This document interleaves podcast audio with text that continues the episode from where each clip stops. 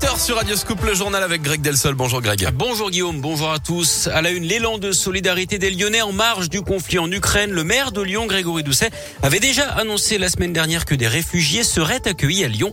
Depuis le début du conflit, les appels aux dons s'organisent un peu partout dans le Rhône. On fait le point avec vous, Léa Grillet. Oui, de nombreux points de collecte ont été annoncés ces derniers jours. Vous pouvez donner dans les mairies des neuf arrondissements de Lyon couverture, sacs de couchage, oreillers, mais aussi des produits de premier secours. La liste complète a été publiée sur les réseaux sociaux de la ville. Dans la métropole, d'autres collectes sont organisées à Villeurbanne, à la paroisse ukrainienne de Saint-Athanase. Tous les dons sont à déposer à l'église entre 17h et 19h. La paroisse recherche d'ailleurs des bénévoles pour trier les dons. Un camion partira dès ce soir pour l'Ukraine. Afin de recenser les points de collecte et les plateformes de dons financiers, l'association Lyon-Ukraine lance une plateforme dédiée. Vous pouvez enregistrer de nouveaux points de collecte, mais aussi savoir quels sont les dons les plus utiles. La plateforme permet également d'inscrire son logement comme potentiel lieu d'accueil. Merci Léa. L'Association des maires de France s'est associée à la protection civile du Rhône pour appeler aux dons.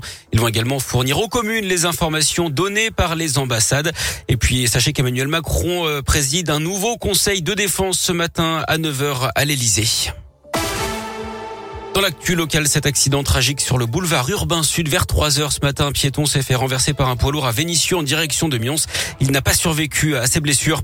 Trois nouveaux candidats ont franchi une étape cruciale dans la course à l'Elysée. Eric Zemmour, Marine Le Pen et Nicolas Dupont-Aignan ont reçu plus de 500 signatures d'élus. Si tous ces parrainages sont validés, ils pourront se présenter à l'élection présidentielle. Les dépôts de parrainage qui s'achèvent d'ailleurs vendredi. C'est aussi aujourd'hui le dernier jour pour s'inscrire sur les listes électorales sur Internet. Vous avez jusqu'à vendredi pour le faire en Du nouveau dans les assiettes des petits Lyonnais. À la rentrée prochaine en septembre, il va y avoir quelques changements dans le choix des menus à la cantine. Deux formules seront proposées, l'une entièrement végétarienne et l'autre avec de la viande et du poisson au moins deux jours dans la semaine. Une alimentation plus saine et plus respectueuse de l'environnement défendent les élus écologistes. En 2026, l'objectif est d'atteindre des menus 100% bio avec 50% de produits locaux. D'ici là et dès le mois de septembre, les enfants consommeront moins de produits transformés. 4 millions d'euros ont d'ailleurs été investis dans la cuisine centrale de la ville à Rieux-la-Pape. De nouvelles recettes à base de protéines végétales comme le soja, les lentilles ou encore les pois chiches pourront y être préparées. Les explications du maire de Lyon, Grégory Doucet.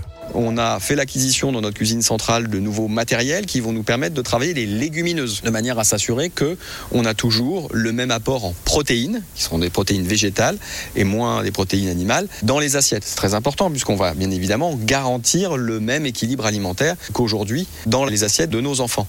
Donc on a équipé la cuisine centrale de manière à pouvoir travailler les légumineuses, de manière à pouvoir faire des compotes, des soupes, donc euh, travailler plus de produits bruts. C'était important aussi pour nous, utiliser moins de nourriture déjà transformée et de fabriquer directement dans notre cuisine centrale. À noter que les coûts supplémentaires seront entièrement pris en charge par la mairie. Parmi les autres changements, l'utilisation de fruits moins présentables hein, pour les compotes comme les pommes qui n'auraient pas la bonne taille par exemple, du pain aux céréales et du pain de seigle pour varier et puis la fin progressive des portions individuelles de fromage avec des morceaux à la coupe pour limiter les emballages.